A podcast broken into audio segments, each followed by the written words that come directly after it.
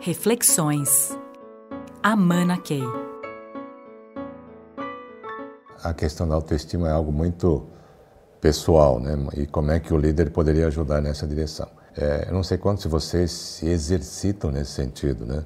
Por exemplo, de, de refletir sobre o talento que tem, os talentos únicos que tem, que nos diferenciam de outros, as nossas vocações, as nossas vocações não desenvolvidas.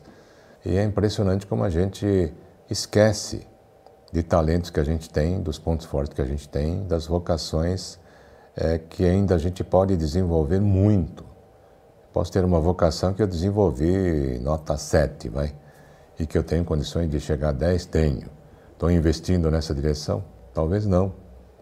E, e aí o nível de aspiração de querer chegar a 10 ou a 12, e é impressionante como a gente começa a, primeiro, reconhecer os talentos que a gente tem e reconhecer o potencial que a gente ainda tem a desenvolver.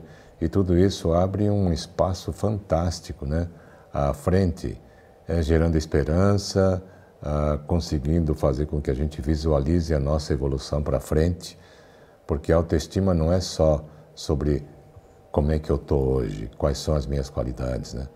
mas é também isso que eu posso me tornar e que eu tenho certeza que eu vou chegar lá. Às vezes a gente não está tão assoberbado é, pelas coisas ao nosso redor que a gente não para para pensar.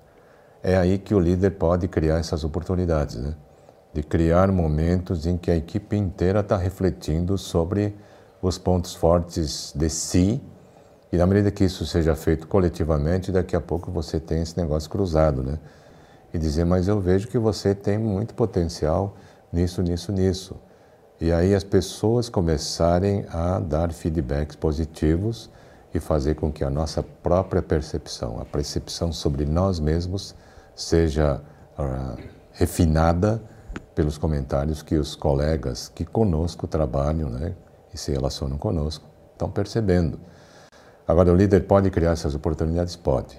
Por outro lado, o líder também é, pode é, ajudar muito na medida em que não fique só dando feedback negativo.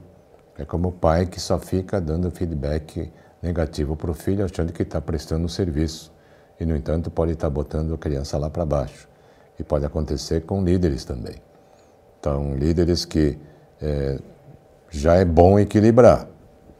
Agora, se vocês ousarem seguir uma filosofia ali que as pessoas evoluem na direção dos elogios que recebem, destacar mais os pontos fortes e incentivar que as pessoas consigam desenvolver os talentos que têm.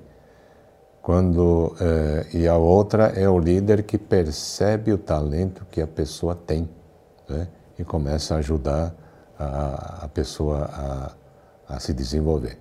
E como? Não é só falando dos pontos fortes, botando desafios, equações desafiadoras para que essas pessoas usem o potencial ainda não manifesto para resolver esses desafios. E ao resolver esses desafios e ao superar esses desafios, as pessoas descobrem coisas sobre si que nem sabiam antes.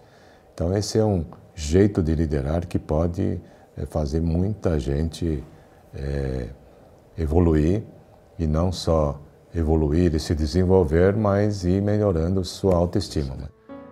Reflexões. Amana Key.